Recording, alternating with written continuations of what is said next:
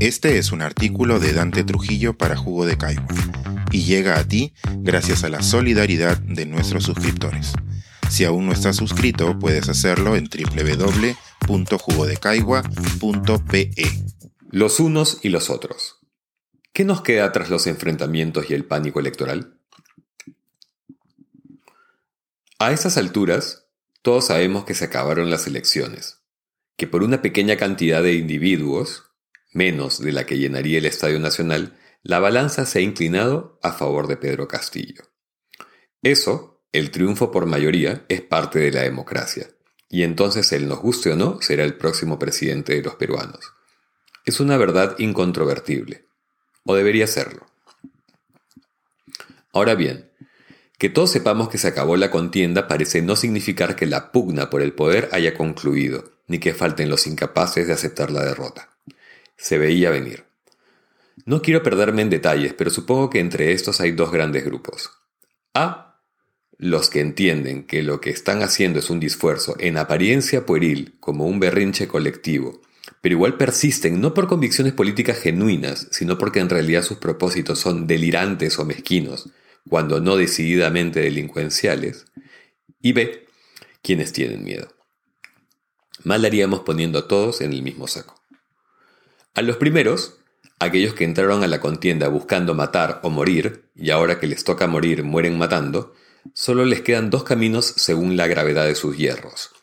La profunda contrición o la cárcel. Y mientras esto no se dé, no tengo nada que decirles.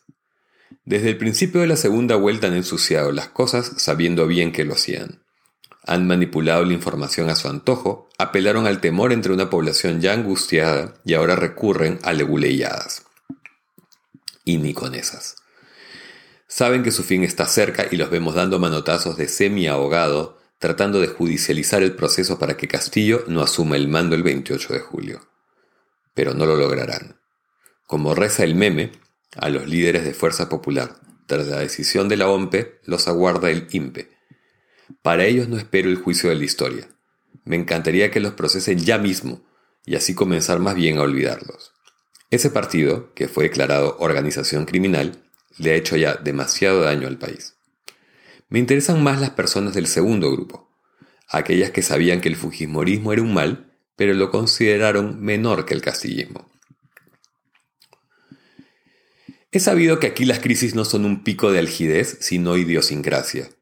Pero lo vivido los últimos cinco años, precisamente desde la anterior derrota del Fujimorismo, ha elevado la valla del aprieto un estado de crispación política que fue escalando los últimos 40 meses con el desempeño de un Congreso infame, la renuncia de un presidente con indicios de corrupción, el ascenso de otro, la disolución de aquel legislativo y la elección de uno casi igual de malo, la destitución de ese nuevo presidente, también, como no, con indicios de corrupción, el nombramiento de un tercer mandatario completamente trucho, la designación de un cuarto gobernante. Y así llegamos a las últimas patéticas elecciones. A la vez, desde marzo del año pasado, atravesamos la más grave pesadilla sanitaria de nuestra historia. La peor de las tormentas perfectas. Turbación institucional más infección. Terror, pobreza, depresión, incertidumbre respecto al futuro y duelo. Unos menos, unos más y otros muchos más. Todos llegamos hechos polvo moralmente, con una sensación de asfixia y hartazgo atracada en el pecho. De eso se han aprovechado los traficantes del terror. Hemos visto a personas sensatas repitiendo monsergas y haciendo eco de falsedades. Gente que en noviembre pasado marchó para desterrar a Merino y con él los rezagos de la peor clase política, obnubilada ante las promesas de cambio de un Fujimorismo que les asqueaba hace tres meses.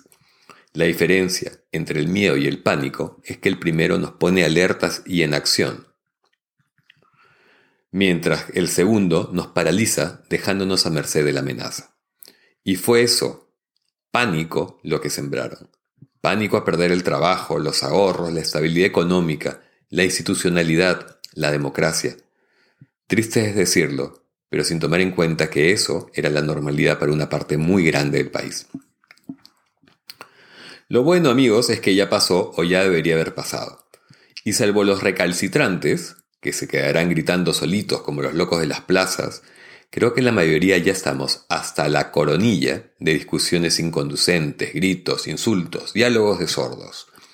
Salvo los improperios, no deberíamos guardar rencor por las ideas de los demás, y menos en las circunstancias recientes. Nadie debería arrogarse una superioridad moral ni ufanarse de un triunfo tan precario. Recordemos que hace 70 días, ni tres de cada 10 compatriotas eligieron a quienes pasaron a la segunda vuelta.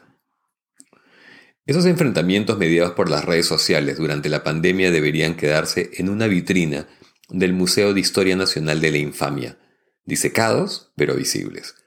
Desde ya toca ser vigilantes con el nuevo gobierno, apoyarlo cada vez que se pueda, criticarlo cuando corresponda y combatirlo si se sale un tris del camino legal y democrático.